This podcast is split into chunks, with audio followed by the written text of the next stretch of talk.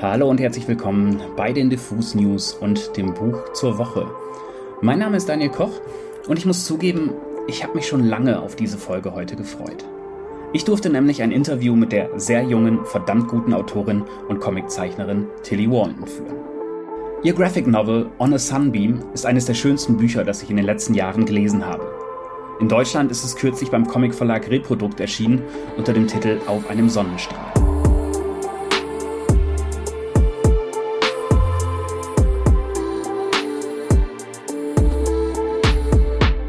Bevor ich das Interview abfeuere, möchte ich euch aber ein wenig von Tilly und von diesem Buch erzählen.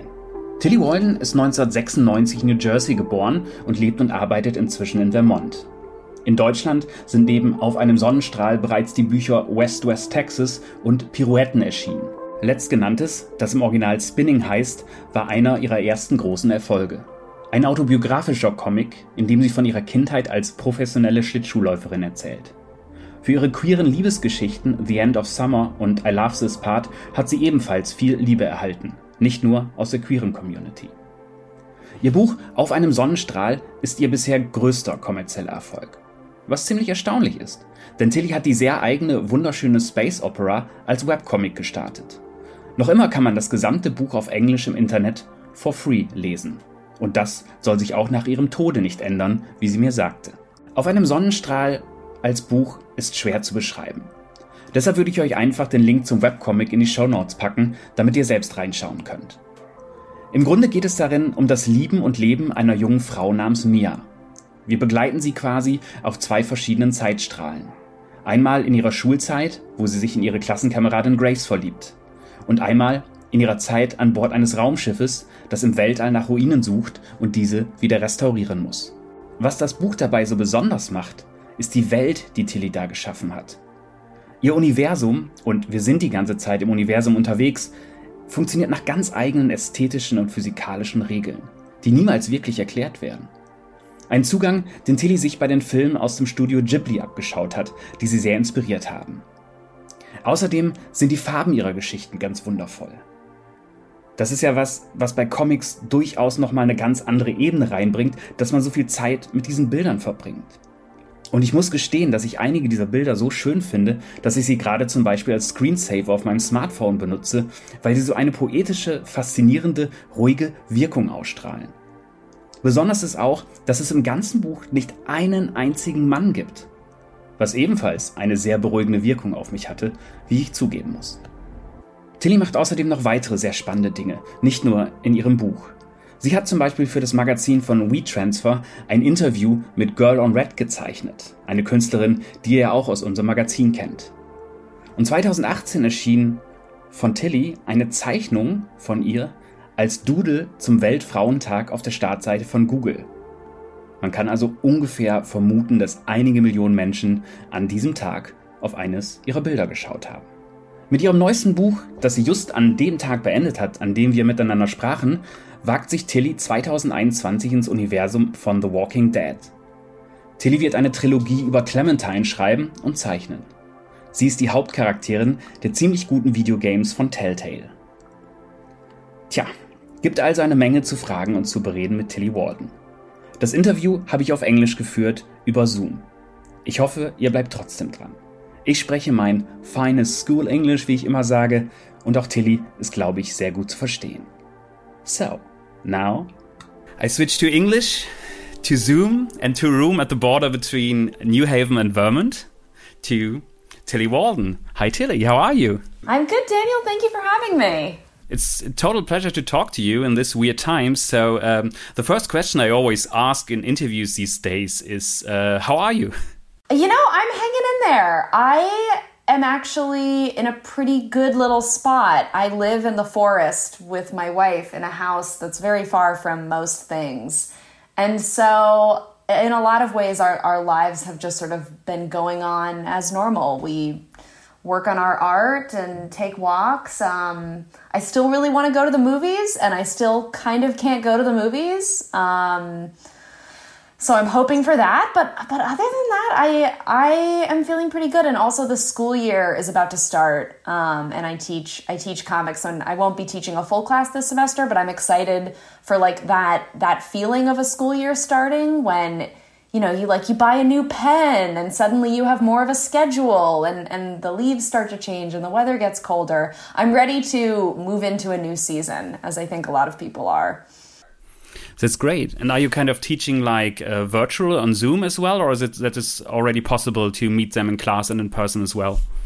We're really lucky we get to teach in person, but it's because it's a very, very small school, um, and the majority are vaccinated. So we get to we get to be in the classroom, which is good because we're teaching comics. And uh, I I taught comics virtually last year. I do know it's possible, but it is not ideal.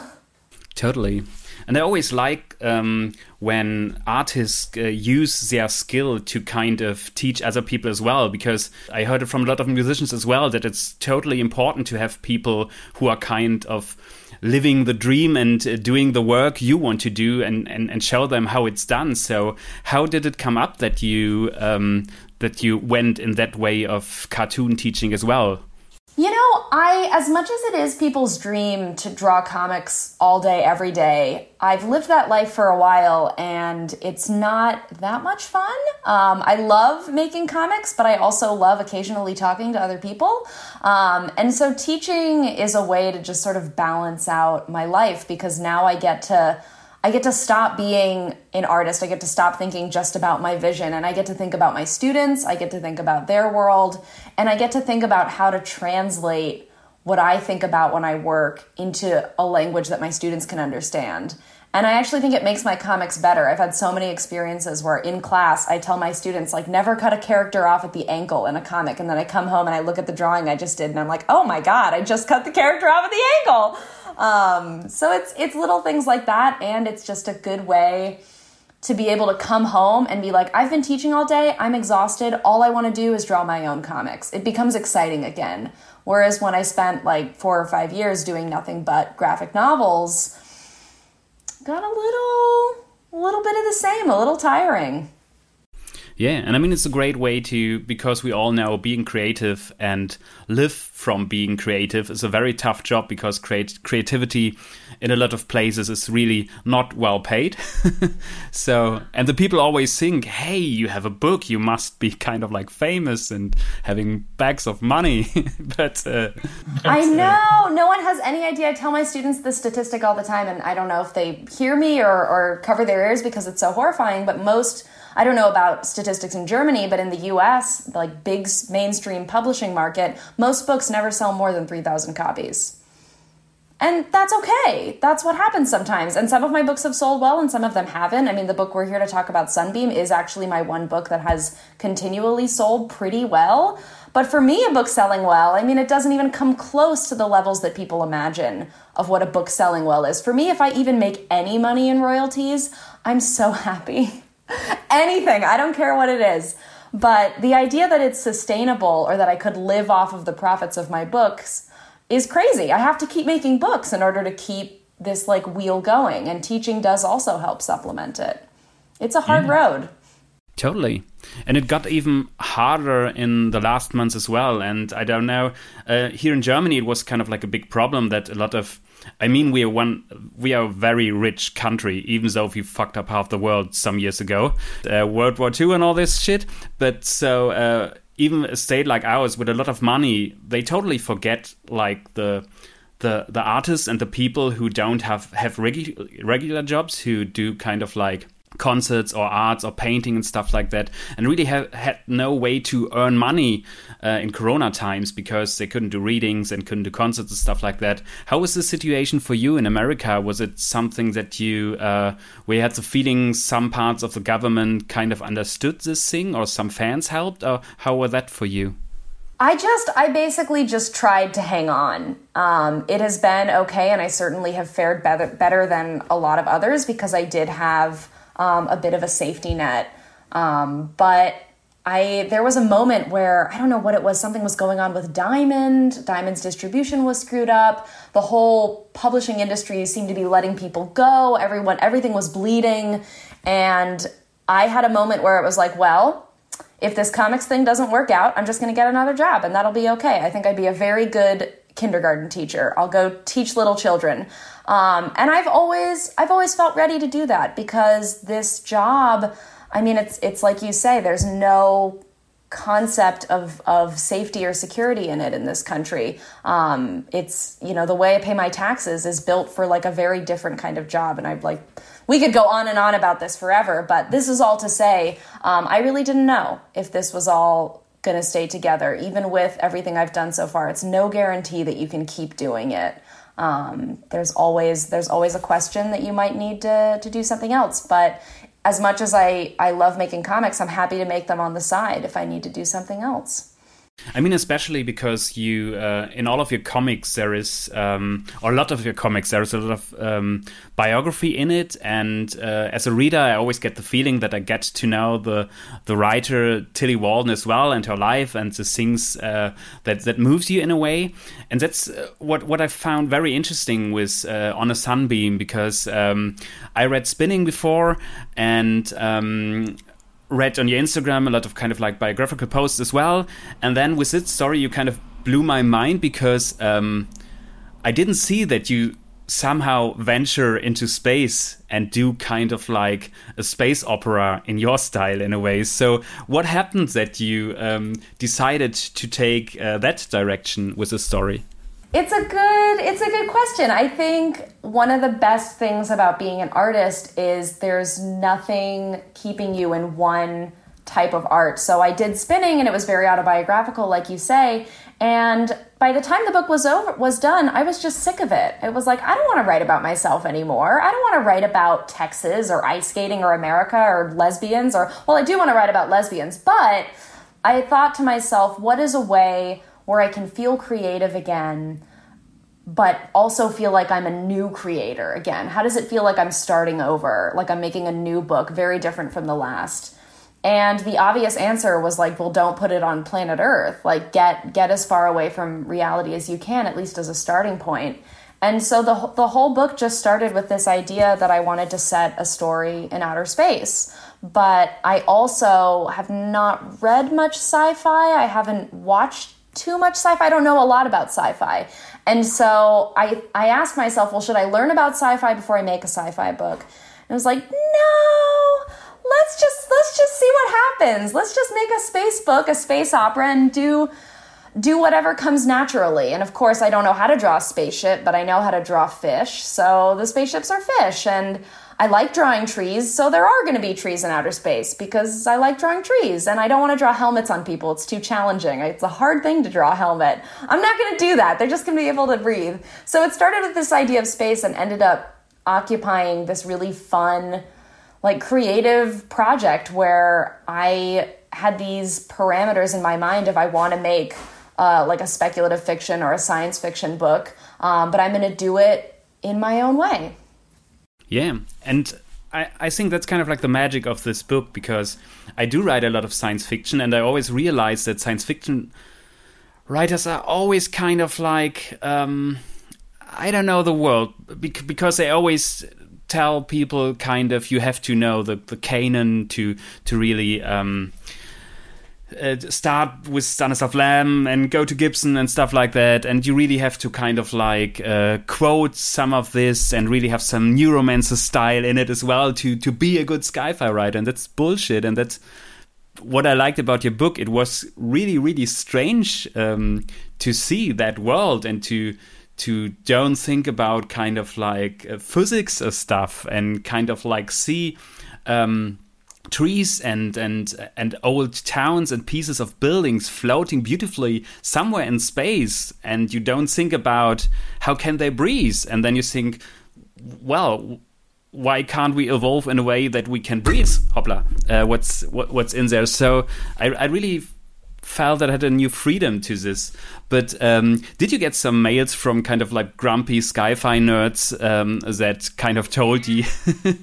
totally, totally. And On a Sunbeam was shockingly enough nominated for a Hugo Award, which is such a, a such a sci-fi award. I was that is I think when the peak of of uh, some some dudes being like, how, how do the babies get made in the book? There's no men. And it's like, well, they don't get made because it's all drawings. They're born when I draw them. That's how it works. Um, I don't even think I responded to anyone because it's not even worth responding to. Um, but it's, it's funny. I actually I always felt like I couldn't read sci fi because I didn't know enough about science. Science was always my worst subject in school. I was good at English, I was good at history, I was okay at math, but science I did terribly in. Um, and so it always, it felt like I couldn't. And then when I realized I could, I wanted to tell a story that would make other people think that they could if that makes sense i wanted i wanted space to seem accessible to women to queer people to marginalized people to just feel like outer space is a big playground where everyone is welcome to tell stories. I mean, it's so mystical and beautiful, this concept of endless, endless space and stars and planets.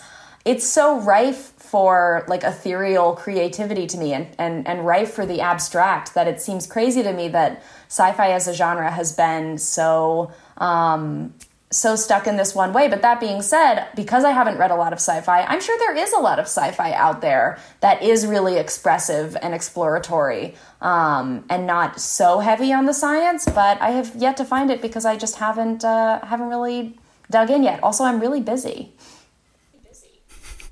Yeah, totally. You don't have to use your time for this kind of um, thing. And I must admit, uh, as a man, I felt it totally refreshing to be in a story where there were no men at all. And it kind of made me think. I mean, I think a lot about being a man and uh, all this toxic dude energy you have in the job all the time.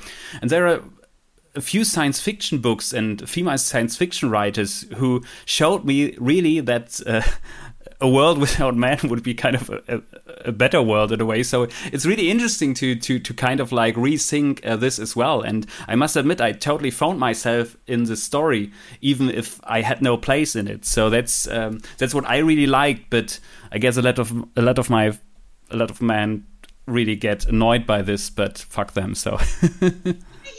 yeah, you know what's funny is that I feel like people get annoyed by it when they think that I'm trying to make a statement. And I really wasn't trying to make a statement with it, and I'm still not trying to make a statement with it.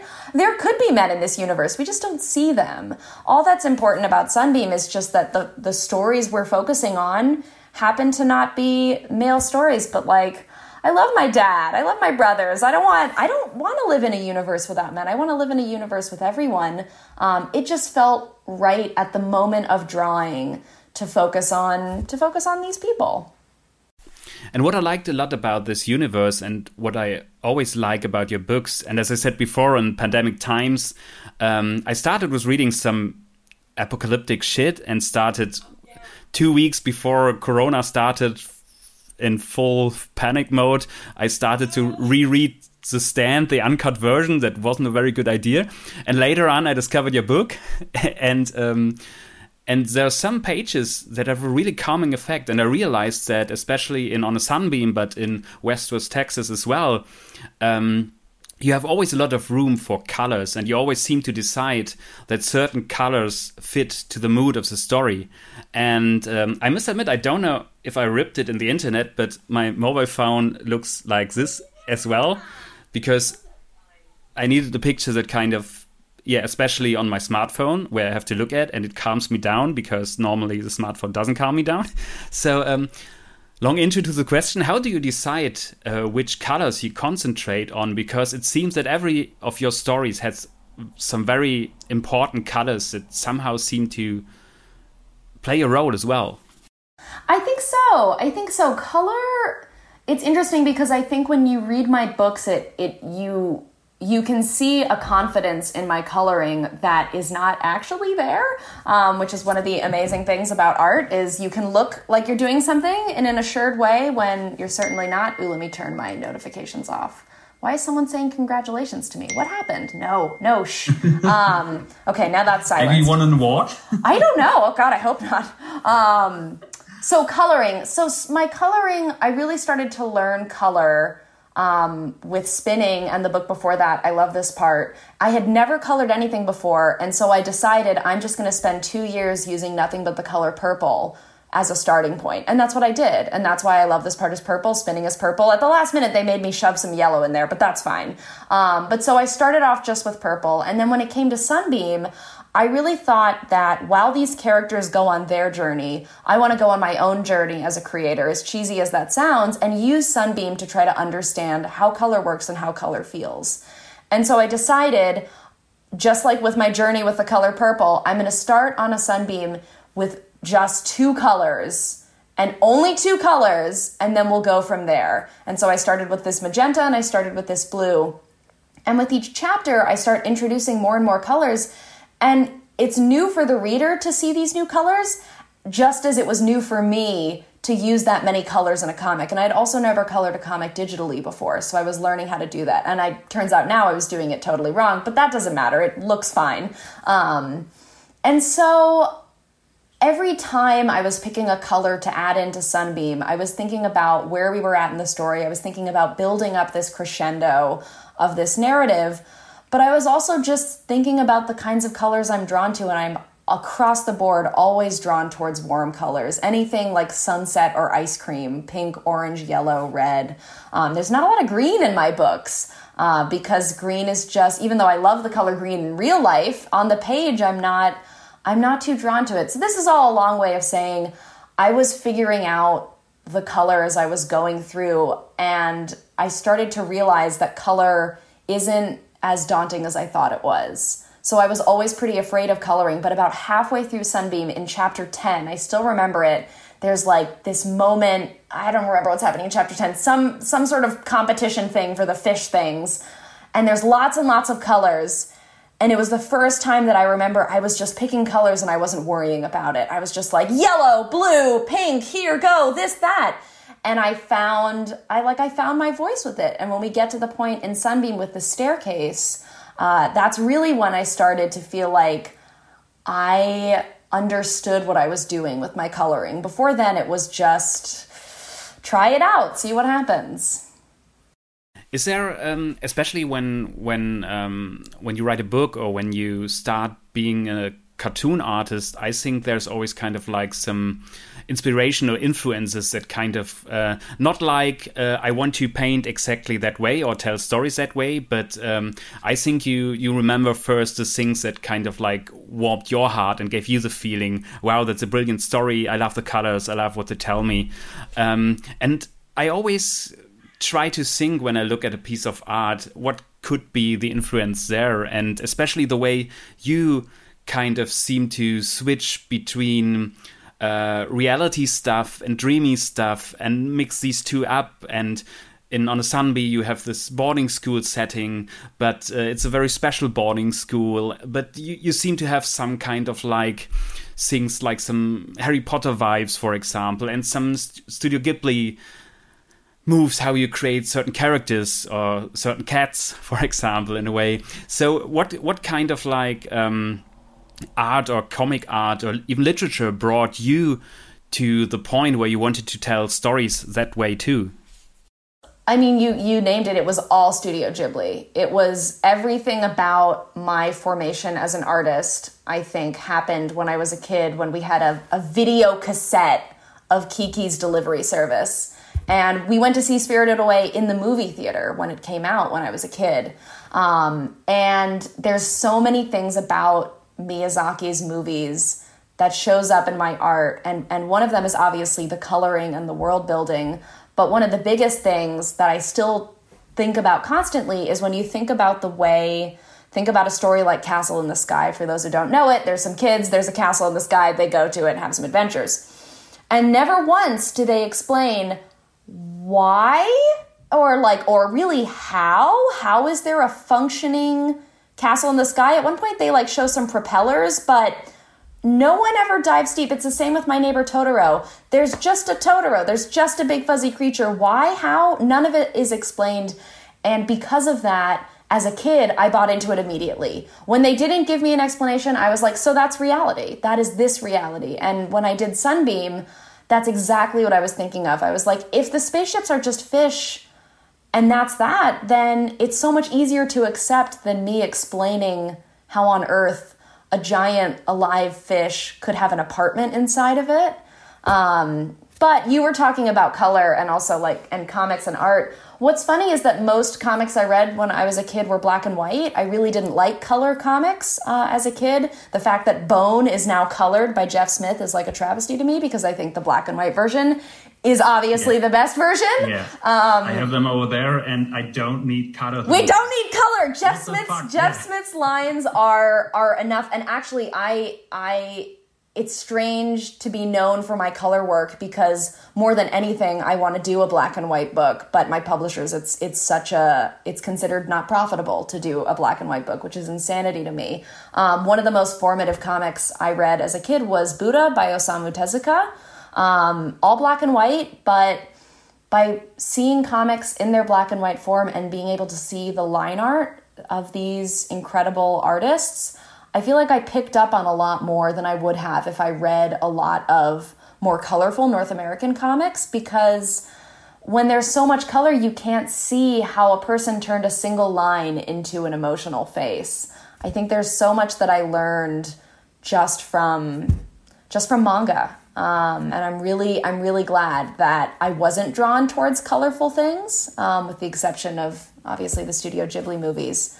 Um, but I'm still, I still to this day pretty much I prefer reading black and white comics. I really, I unless the coloring is like absolute perfection, I almost don't wanna, I don't wanna take it in. Yeah, and I mean, you can see that still when you look at your characters because there you most of the time don't need colors and i really love that how you especially the the laugh scenes in the boarding school there are some pictures where you just on the way how one person puts her head on the other person it's it's all in this kind of like and you don't need cutters you totally see what's going on there between them emotionally and it totally like that that in this moments you don't throw colors on it to uh, or red or hey they're in love and shout it out because you see them on the small things. So i really love that. You need breathing room. You can't i can't have a comic that's just like nonstop dialogue nonstop color nonstop action. It's exhausting for me too. I think it's exhausting for a reader um, but it is for the creator as well and it's uh, it's why I, I hope that like the image that was on your phone of Mia and Elliot looking out at the green-ish space uh, landscape in my own life, I never feel like I have enough time to just sit and look at the space around me. And so it's it's aspirational how much I put it in my comics because my characters get a lot more rest than I do. What I like about your books as well is that you have a very interesting use of words. You don't tell too much, but still enough and really kind of like concentrate on like very poetic small dialogues sometimes. And i'm always thinking shit she's she's painting that great. How does she come up with good writing words as well? So how is kind of like your school of learning with that one? Because it is a very um yeah very very important part in the story as well. It is. It is so hard as a cartoonist. You have to be constantly working on and developing your writing alongside your art. And I think one of the ways is obviously I went to uh, school for comics. I went to the Center for Cartoon Studies, which is this two year program um, for comics in Vermont, which is where I now teach. And while whilst the school itself is pretty drawing heavy, more so uh, than writing, we did do some writing work, and it helped me understand that at the very least I have to pay attention to my writing because it's very easy as a cartoonist to get so overwhelmed with everything you have to draw that the words almost don't matter. And so I guess that was one way, but another way is I have such a hatred and and now hatred's too strong a word or maybe it's exactly the right amount of strength it makes me crazy when comics um, do not have a good balance of text and image because the beauty of a comic is that you have these two animals, these two entities working hard for you, and they don't need to do the same thing. So, like, my nightmare is having an image of like a person eating and the caption above it is saying they're eating um, and then they're saying in the speech bubble this is delicious Uh, and it's it's something that if if you like it, you should do it. But for me, I'm I'm constantly thinking about what is my art saying? Okay, my art is saying this. So what can they say in the dialogue that the art couldn't express? Or what's something that this moment isn't giving away that could I don't know, just create create something new. I'm thinking about that constantly. And I also think that because I grew up in a like I would, you know, I texted a lot as a kid. I did a lot of instant messaging, a lot of emailing even as a child. I I think a lot about how much can be said in small phrases just because that's that's how I expressed it to my own crushes when I was a kid. It wasn't a soliloquy. It was just a few words to express something enormous. And I think it's very important for artists and writers to go through a phase of overwriting and oversaying. It's so important. I made diary comics every day for a whole year uh, way back when on my Patreon. And when I look back at them, my God, the overwriting. I mean, it was just like phrase after phrase after expression. I was so clearly trying to say something important with a capital I in everything.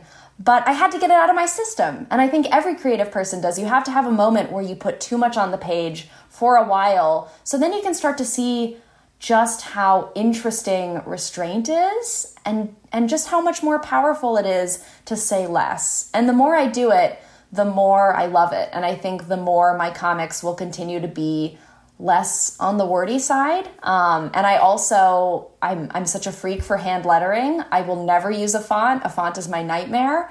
Um, and I think there is something magical that happens about writing dialogue out by hand because while I'm writing it out, my dialogue always changes. Every single time I come up with something better to say as my pen is writing out the words because I'm I'm I'm so present with it, if that makes sense. Um, and so it helps to have a second pass um, on my dialogue, but not in a way where I just delete it and type it again. Because I write it out, there's also a permanence to it where I really want to get it right because I really don't want to have to change it later.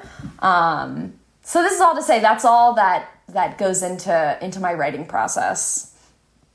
Maybe one last question to you on a sunbeam. I mean, it's a question that had had come up in nearly every interview, but I really liked the idea and wanted to ask: How did you kind of like um, tell your publisher to not delete your webcomic because you did a book that you can read totally for free online still, and it's still there. I mean, it really looks good printed uh, on paint, but it looks good on screen as well. So, um, what did you do that they uh, that they were okay with that?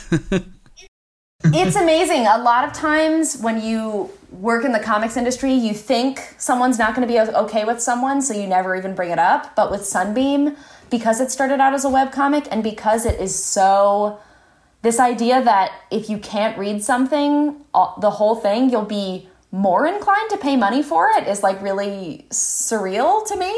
Um, I, I when I finished the web comic and my publishers approached me about publishing it, it was just it was just a deal breaker. It was like if you want the book, that's great. Um, but the web comic has to stay online for free, all of it, and not just one chapter. One chapter isn't enough. Um, it's on a Sunbeam is a book that is read by a lot of young people, uh, young people who don't have twenty four dollars to to spend on a book. Um, and if anything, I think it's very interesting that the book of mine that has sold the best is the one that is also free to read online in its in its entirety. Um, I I mean I have to figure out how to how to finagle this for with my publishers, but a dream of mine is that when I go on to the next world and die, I'd love for everything I've ever made to be on the internet um, for free in its entirety. Um, I don't know how that would work contract wise. Also, who knows if there will be internet when I die, uh, if we keep living the way we're living. But all that being said, there is, it is so amazing to be able to make work and just give it to people with no strings attached. Because as an artist, I mean, I'm sure you experience this. It's hard to make something and then ask people to give you something back for it, right? To have to ask for money for someone to take in this thing that you made. And I think it's really special to be able to just hand it over. And of course, it's uh it's an enormous privilege, right? I on a Sunbeam the book has made me enough money that I've been able to pay for the hosting to keep the Sunbeam site up year after year because um, it's not it's not too cheap. but I hope to keep it up there for as long as the internet exists. Cool. And I mean, I, I, guess that a lot of people, I see it right now with music, where you kind of wait for the release radar on Spotify on Friday and listen to new records. But the records you really like, I always try to buy as well. And I that's what I thought with this book as well. It's kind of like one of those books. It looks fantastic having having it uh, in your room and taking it out. And I guess a lot of people who will love it, especially younger people, when they have the money or the next Christmas is coming up, I guess um, they'll buy it as well. So that's. Um, that's a really nice way to do it. And uh, especially in corona times that's one thing that was sometimes positive as well that i i bought a lot of shirts of the bands i like and bought my favorite festivals did kind of like uh, special shirt editions where you where they collected money for the crew and it was kind of like i had a good month and then it was kind of like throwing money away and having all these shirts now here. But uh, I guess it's the same with your art as well. And if they realize you you do like to find ways to bring your art to people for free, it's kind of a thing that people appreciate. I think so, and it gives people a chance to see if they'll really like it. And they don't have to like it, but if they do end up liking it, I think nine times out of ten they end up buying my book. and then totally. that's and then that's wonderful. And I really like how you seem to find ways to bring your art to people who maybe not know it before because i really loved um, I really love what the people, and it's weird to say that what the people at WeTransfer do because it's a web page I, I use quite a lot. But then they did that magazine, and I always think, wow, that's the, the form of journalism I want to do. And I was editor in chief of a music magazine once, and I would have given a lot of money to I wouldn't have had the money, but I would love to give them for kind of like a, a written and uh, and painted biography of uh, Girl in Red. So uh, you did that for um, for this web page uh, with beautiful picture and for a very special artist I really really uh, admire. Uh, so how did that happen, and what is her music for you? You know, it was sheer luck. It's so it's one of the best parts of finding success with your art and the hardest part to explain to those who struggle with it is that once you find some success things show up on your doorstep um, unexpectedly. And this was one of those things where i had heard of girl in red. I hadn't listened to much of her music um, but i knew about her and she was kind of on my radar. And then it's it's just an email right? An email comes in your inbox where it's like do you want to draw an interview with her and it was so unexpected that I, I didn't even think. I was just like, yes, obviously. Um, that's bizarre. That's so. Why haven't more people done this? Why haven't we thought about how comics and music connect in a really beautiful way? And so I got to listen to her album before it came out, her latest, uh, in order to inform the artwork. And that was it's just a beautiful experience. I remember it was it was winter, it was snowing, and I got to listen to the whole thing through and then think about how to draw it and express it. And it was just one of those creative moments that was like, this is so this is what this is all about. This is why being creative is so cool. I get to like see this uh see this artist coming into her own, right? Because the album that that she put out was I think it was her first album after doing a lot of singles and and I love it. I still I still work out to it because um, her music really pumps me up. Um, and obviously, I listened to nothing but the album when I was drawing it, and uh, and it's really special. It's nice also that they asked another. Uh, queer person to express this uh, this queer story that I, that I, know plenty of other artists would have done it justice. Uh, and I go we transfer right? I hope they keep doing cool projects like this. And it's amazing too when someone comes to you with a proposal for a project and they're willing to like pay you fairly for it, right? I was I was paid fairly to do this work and and given the right amount of time to do it and in a way it's wonderful these days to to work with anyone who treat artists like human beings.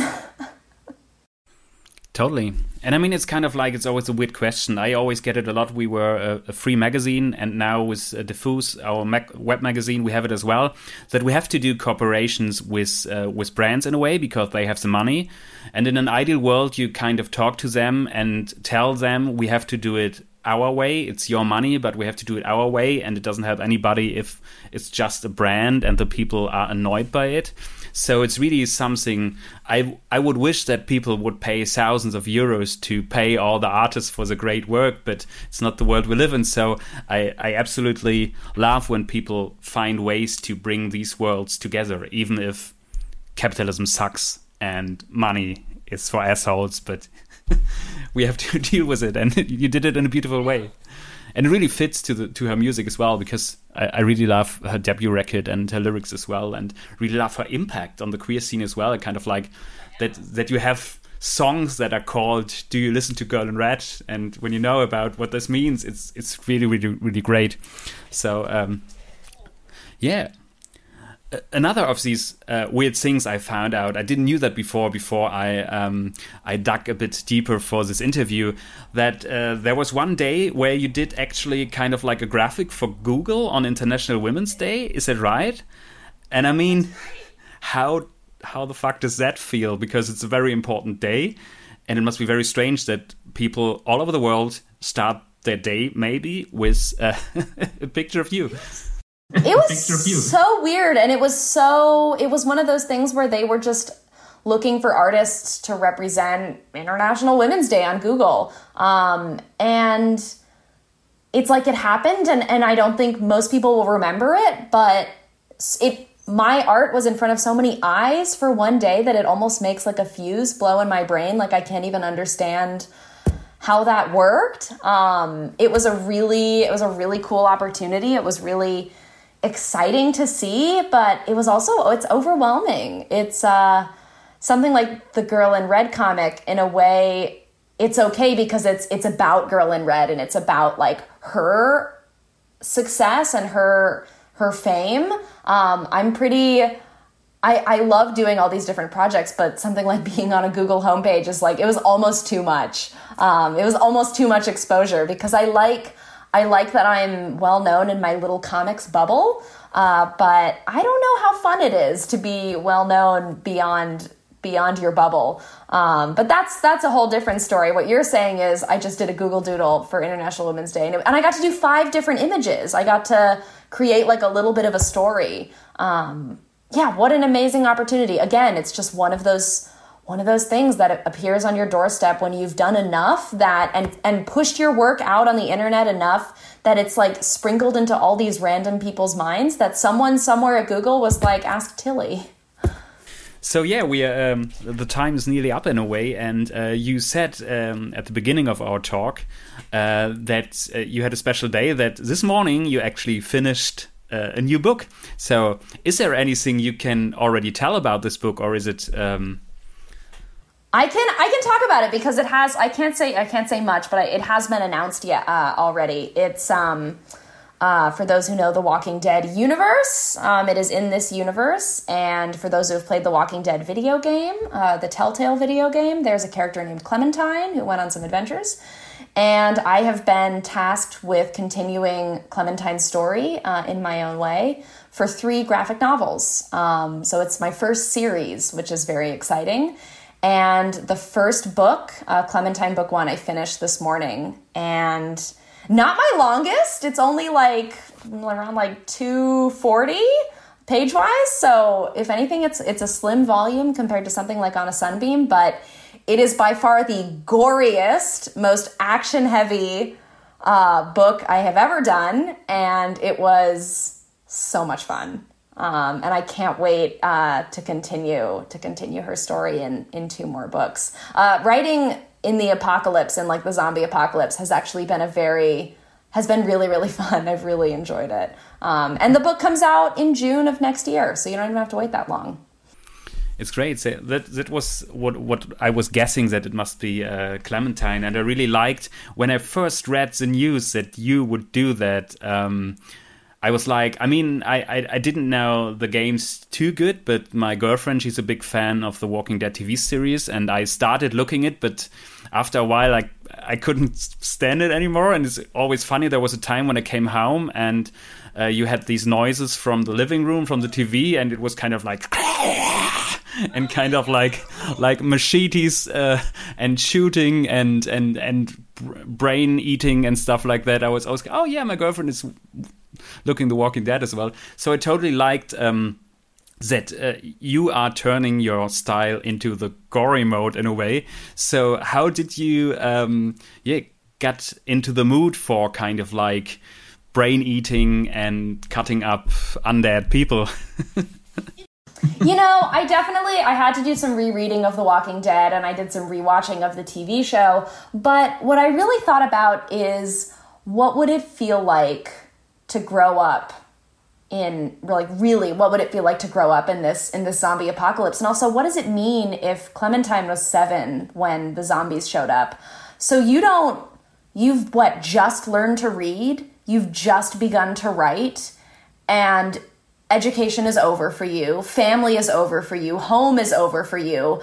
But what has opened up for you is this like nomadic and totally restarted civilization. I mean, there is no Twitter in this universe. And if anything, I think you're just you're just trading one evil for another, right? Yeah, there's no zombies, but there's also at least in in my version of The Walking Dead, I think climate change would be able to be reversed if suddenly all these factories stopped and all these cars stopped. I don't know what zombies really do to carbon emissions. I don't know how like zombie fumes uh, feel in the atmosphere, but I got in the in the mood for these books by just thinking about how interesting it is to be a teenage girl in this in this version of our planet that is so enormously different and requires such different skills than survival right now. Because and people do have to survive right now just in a very different way. Um, and i had to just like i had to do a lot of reference photos of like action poses for like hitting something in the head because you got to do a lot of that obviously in any walking dead book um, but it's fun. I, I'm a weird pick to do Clementine. There's no there's no two ways about it. Um, they could have picked someone more mainstream. They could have picked someone who had, had drawn The Walking Dead before, but they chose me.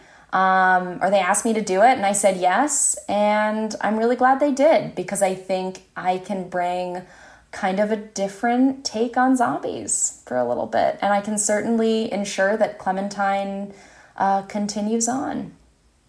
I must admit, it's always kind of like difficult when um, I always like it when artists go into kind of like a big franchise. But I'm always kind of shocked, and that is something I realize here as well. That um, especially in the big franchise, or kind of like in Marvel comics and other characters, when you when you have a special take on it, you always kind of like confronted with a once again very toxic fan energy. And I realized there were kind of some dudes with really a lot of YouTube followers that kind of like, oh, she's ruined it after reading 12 pages in a way. So is it something that, that you totally shut off, or is it something where you kind of uh, think about what you said before, that it's kind of like um, sometimes difficult to, to leave your bubble and go into a world where really, really strange energy is going on sometimes? You know, it's not easy, but it's sort of like I have two prongs of approach. And one is that this is my job and I have a job to do, and that's to, to continue Clementine's story to the best of my ability, and I'll do that. Um, and then the other part of this is I have to I have to always believe in myself regardless of how how the world reacts to it. And I also I have a huge team of people to lean on in making this comic. I mean, the people who made the games, the editors, um, so many people are supporting me through this. So if people think I've ruined Clementine, that's that's okay. Um, they don't have to read these books, and for them, if they want Clementine's story to end earlier, it can end earlier. Um, but if they want to read a pretty interesting story, I think I think there's something here. And I also, I really do think that some of it does boil down to the fact that a, young woman is is drawing a, a, story in the Walking Dead universe, and I would have to verify it, but I don't think a woman has ever drawn The Walking Dead. Um, I don't think a lesbian has ever drawn The Walking Dead, and that's that's part of this, right? Um, and I have to keep going not only for myself but for other people like me who who like these comics who like these these stories um, who want to keep going. And uh, and yeah it's just it's part of it. I'll uh, i'll do my best and and that's all i can do whatever people say. Yeah totally. That's what i was thinking as well. 12 pages and the people were kind of like oh my god. So fuck M. So yeah, um, that's uh, that's famous last words for a podcast now. Uh, I totally have to thank you for taking so much time, and I'm um, really looking forward to Clementine and to all other books you're doing. And it was really a pleasure to talking to you. So uh, thanks a lot, and and yeah, anything you want to say to your German fans right now? Anything that I have to say to the German fans? Yeah. Thanks for reading. That's it. And thank you to Reprodukt for making it all happen. The publisher couldn't do it without them, them and their translation skills and their beautiful design skills. It's it's just glorious. Then have a nice day right now and uh, really looking forward to everything that comes from your desk. Thanks so much, Daniel. Okay then. Bye. Bye. Tja, das war das Interview und ich hoffe, ihr seid noch dabei. Wenn ihr jetzt Lust habt, Tillys Arbeit und vor allem auf einem Sonnenstrahl zu entdecken, dann haben wir wieder zwei Bücher für euch, die wir verlosen dürfen. Shoutout an dieser Stelle an den Reprodukt Verlag, der das Interview und die Verlosung möglich gemacht hat. Schickt uns dafür einfach eine Mail mit dem Stichwort auf einem Sonnenstrahl an verlosung.diffusmac.de und beantwortet diesmal eine Frage. Welchen Film von Studio Ghibli sah Tilly als Kind im Kino mit ihren Eltern? Bitte gebt dann auch eure Postadresse an, damit wir wissen, wo wir das Buch hinschicken müssen. Ich weiß, es ist ein bisschen fies, hier mit so einer Frage zu kommen. Und äh, das bedeutet ja, dass ihr den Podcast dann auch hören müsst. Aber diese Bücher sind sehr schön und auch sehr teuer. Deswegen denke ich mal, geht das in diesem Fall klar, dass wir da ein bisschen sieben. So, das war's für heute mit dem Buch zur Woche. Ich hoffe, das Interview hat euch gefallen und ich hoffe, ich konnte euch ein bisschen mit Tillys Arbeit anfixen. Ihr habt ja schon gemerkt, dass ich ein ziemlicher Fanboy bin. In diesem Sinne, das war's. Mein Name ist Daniel Koch. Auf bald und bis zum nächsten Buch.